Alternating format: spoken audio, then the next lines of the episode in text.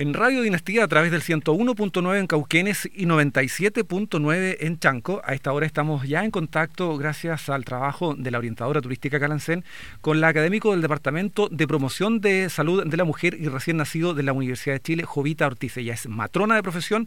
Vamos a estar hablando de un tema que es mucho más allá de lo que es la contingencia misma, lo que es la pandemia y cómo esto ha afectado a toda la sociedad, pero particularmente a las mujeres como género. Pero esto tiene una historia mucho más profunda y este este tema es especialmente relevante en nuestra realidad local, considerando nuestra raíz eh, más rural, donde por cierto todavía hay que decirlo, reconocerlo con mucha vergüenza, tenemos muy arraigado eh, conceptos de discriminación de género y algo de violencia de género. ¿Cómo está Jovita? Muy buenas tardes, muchas gracias por atender nuestro llamado.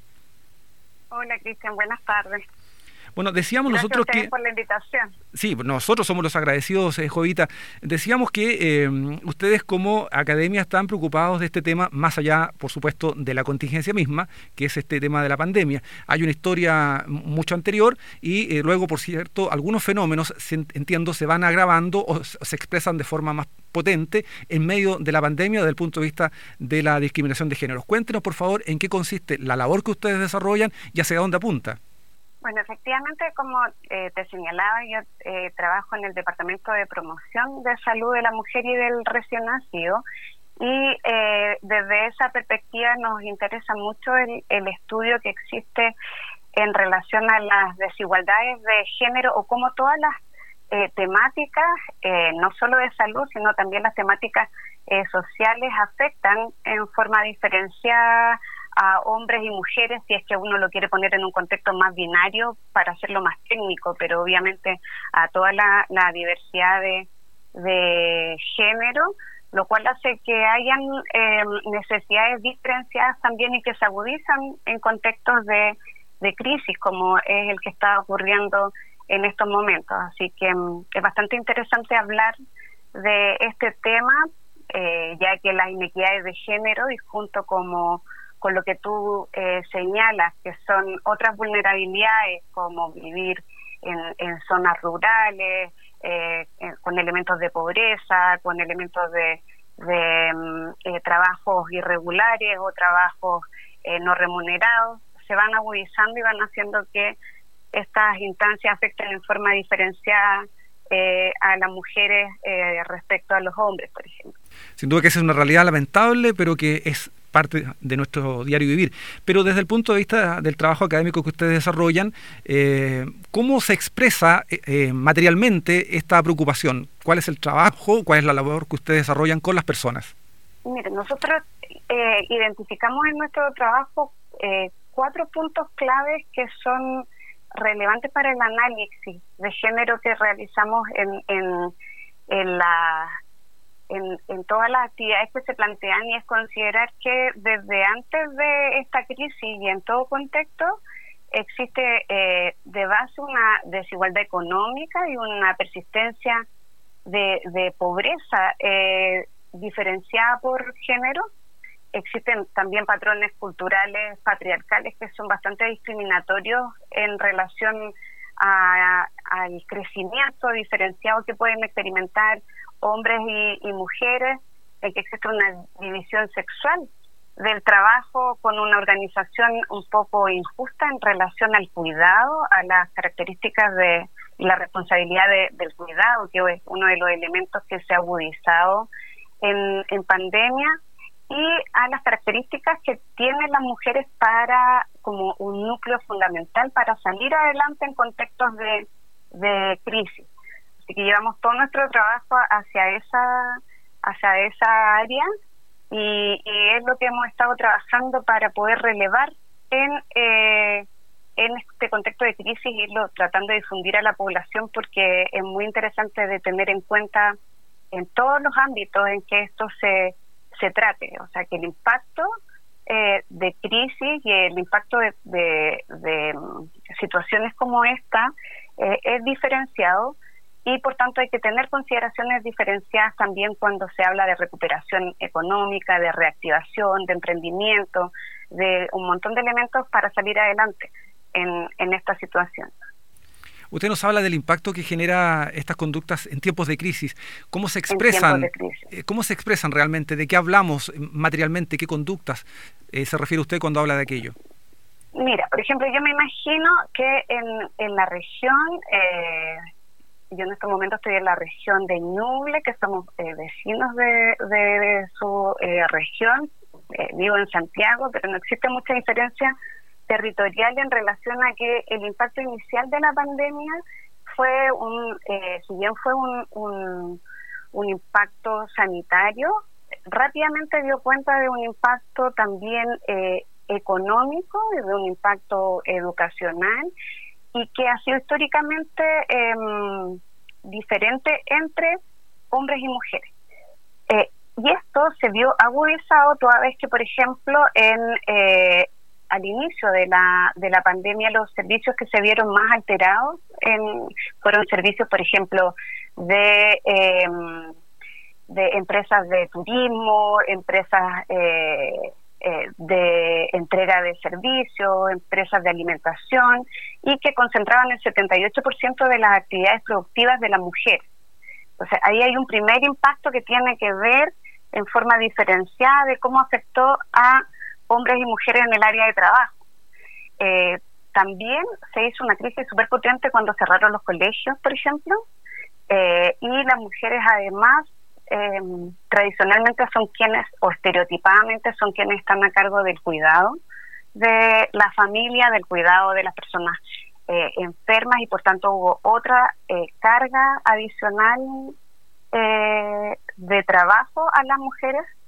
Hubo una discontinuación de la atención, principalmente en áreas como la salud sexual y, reproductiva, y hubo un aumento exagerado también a raíz de las primeras de las primeras medidas de confinamiento de la violencia eh, de género. Entonces, ahí hay cuatro ejes que se podrían nombrar mucho más ejes de impacto, pero son cuatro ejes fundamentales en relación a cómo hubo un, un impacto que ha agudizado las brechas en, pobreza, por ejemplo, entre hombres y mujeres, y ha, agudizado también em, la necesidad de relevar eh, todo el potencial que tienen las mujeres para salir adelante desde, eh, desde su capacidad de empoderamiento y desde su autonomía.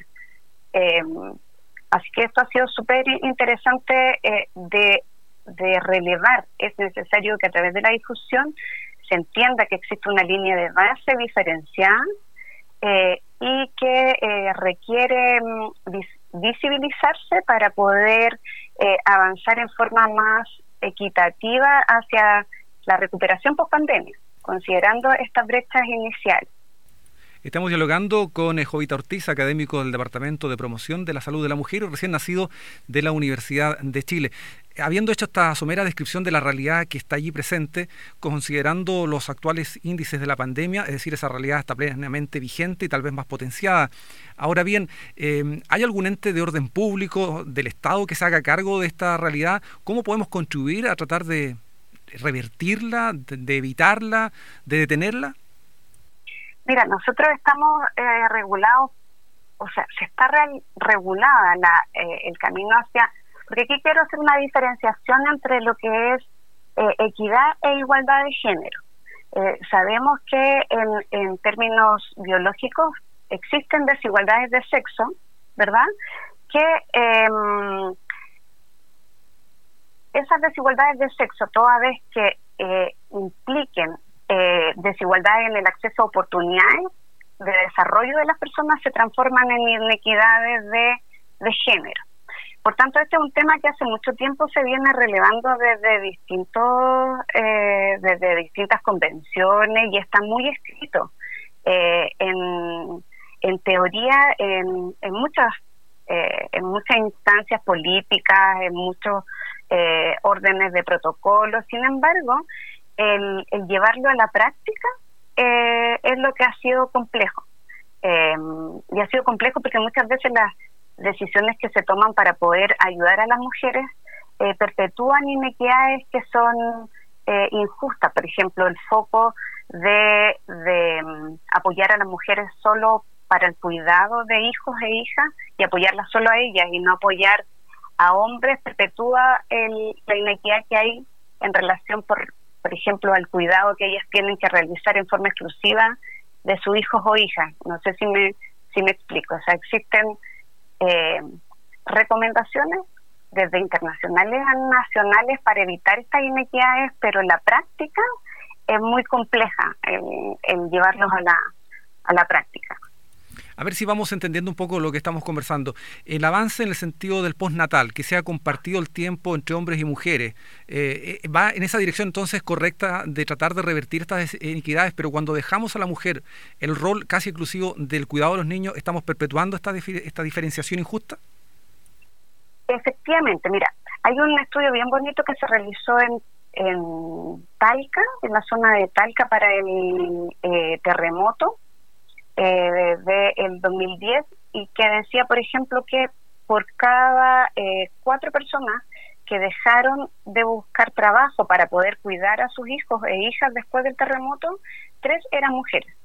Eso quiere decir que hubo una afectación de aproximadamente el 75% de eh, hacia las mujeres para poder continuar el, el, cuidado de sus hijas o hijas asociados a un, a un evento de desastre. Eso, en estas instancias de pandemia, se presume que va a ser igual eh, o peor, se podría decir, porque son variables que están en estudio en estos momentos, porque además los hijos dejaron de ir al, al colegio en forma presencial, eh, etcétera. O sea, eh, y en relación a tu pregunta del postnatal, efectivamente existe la posibilidad de que eh, las mujeres traspasen en estos momentos parte del cuidado a los hombres, pero sin embargo, em, los hombres ganan eh, en promedio 25 a 30% más de las mujeres y el postnatal tiene un tope. Por tanto, la diferenciación que hay en relación a la remuneración impide que eso se haga eh, realidad desde lo, desde lo práctico. O sea, las mujeres no quieren en un contexto familiar eh, dejar eh, sin recursos, sin el principal ingreso a la familia. Y lo otro que existe también es que es un, una gran estereotipación de género en relación a, al cuidado. Aunque existe esta posibilidad, no es más del 0,5% de los hombres que eh, efectivamente eh, se hace cargo del, del postnatal em, extendido, se podría decir. ¿Por qué? Porque es más, mal visto socialmente, o sea, hay un tema de, de, estereotipos de género muy arraigados en la, en la sociedad que impide eh, la incorporación de las perspectivas de género que pueden estar en los programas. Y en este mismo sentido, entonces, eh, el cambio, desde dónde debe comenzar, desde la política pública, nosotros como sociedad, qué podemos hacer, eh, quienes nos están escuchando, qué, de qué deben eh, atender como, como síntoma para actuar, cómo podemos colaborar y ser parte de esta nueva realidad que debemos construir juntos.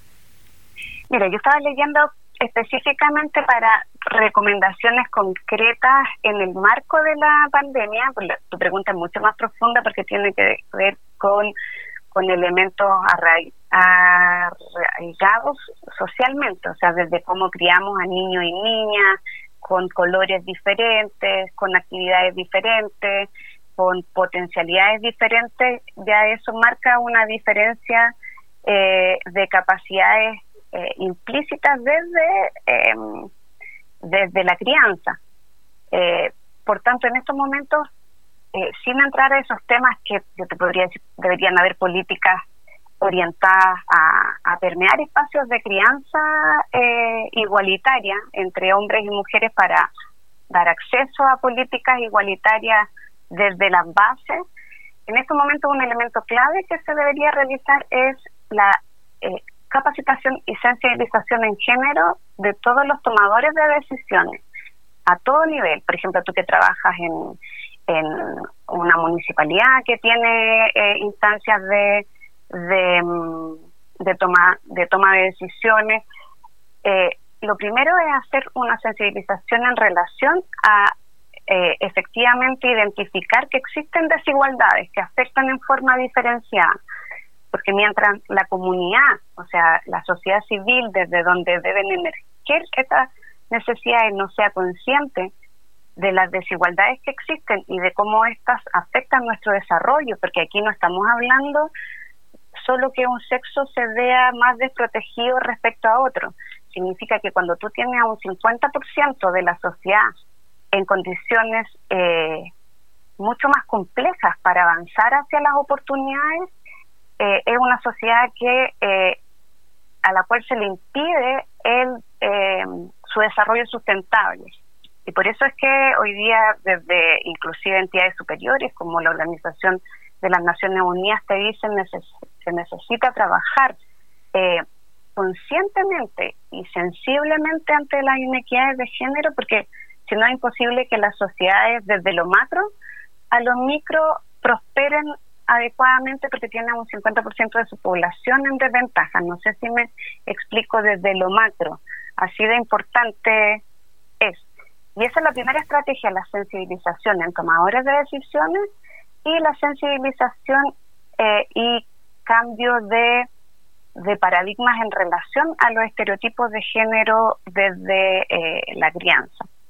Y los cambios son complejos, son complejos porque lleva a veces estructurar eh, condiciones de creencia que están arraigadas como en nuestros genes, en nuestro gen social, en, en nuestra forma de relacionarnos, en nuestra forma de ver los respetos, las, jerarquías hacia el otro, eh, en un montón de otros elementos sociológicos mucho más, más complejos, pero si te pudiera hablar técnicamente son esas dos bases, desde la educación y crianza y desde la sensibilización a los organismos eh, tomadores de decisiones en relación al impacto que tienen no saber cómo afecta en forma diferenciada eh, las inequidades de género para, por ejemplo, recuperarnos de un desastre humanitario eh, como este. Bueno, yo agregaría además, modestamente a la distancia, no somos tomadores de decisiones, pero a los medios de comunicación en general, vaya que nos hace falta esto, porque somos quienes estamos normalmente en contacto con la comunidad, sobre todo en estas zonas con una raíz más, rural, así que es fundamental de repente que nosotros como comunicadores y comunicadoras nos eh, nos preparáramos para enfrentar esta realidad distinta y ser de algún modo un, aporte en esta, en esta lucha permanente que debe desarrollarse. Ustedes están en esta tarea eh, también en la formación de nuevos profesionales. Usted particularmente me contaba que es matrona de profesión y que precisamente tiene que ver con la formación de nuevas colegas. ¿Cómo abordan estos temas allí?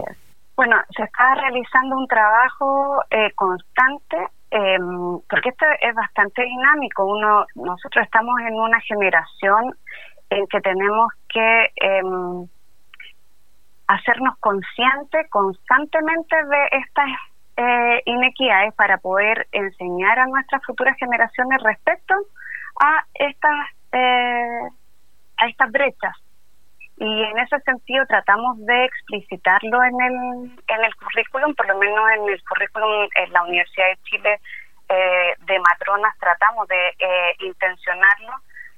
Se trata de incorporar en la mayoría de los de los cursos el, esta necesidad de identificación de las brechas de, género eh, para poder eh, crear estrategias que vayan orientadas a fomentar eh, la autonomía y ojo, la autonomía que es fundamental en las mujeres, porque la autonomía tiene que ver con la capacidad que tienen las personas de tomar sus propias decisiones sin ser coartadas por otros elementos que las obliguen a tomar una decisión y esto es en el ámbito de la salud, en el ámbito del trabajo, en el ámbito de la educación, eh, en muchos ámbitos de la, de la vida humana. Así que eso es lo que tratamos de hacer en nuestras, en nuestras cortes. Y cuesta realizarlo porque los chicos y chicas vienen eh, también con, con eh, sesgos de estereotipos de, de género que son arraigados desde, desde la crianza. Sin duda que eso es una realidad lamentable, pero así es. Estamos en diálogo con Jovita Ortiz, académica del Departamento de la Mujer y recién nacido de la Universidad de Chile. Jovita, eh, antes de despedirnos, yo quiero comprometerla a que en alguna oportunidad posterior podamos seguir dialogando, porque son temas que, como usted bien dice, hay que sensibilizar y para ello digo hay que desarrollar una labor más bien permanente, no solo una vez y luego olvidarlo. Y, bueno, valorar el tiempo que nos ha brindado, sin duda es una perspectiva totalmente distinta a una realidad que de tarde en tarde algo abordamos o nos acercamos a ella en este programa. Así que queremos agradecerle este tiempo, compartir con nosotros su conocimiento y, por, cierto, agradecerle también a Sandra Guastavino que hace posible estas conversaciones.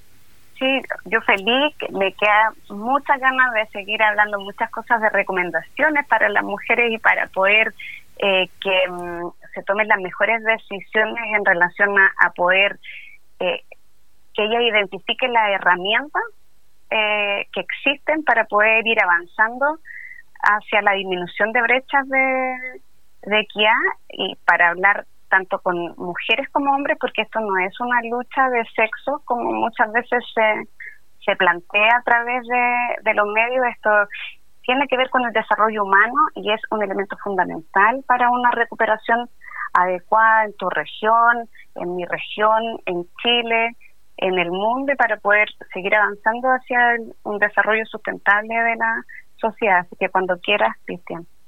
Por cierto que vamos a tomar esa palabra, Jovita Ortiz, muchas gracias por esta tarde poder conversar. Hasta luego. Un, un abrazo. Hasta luego. Hasta luego.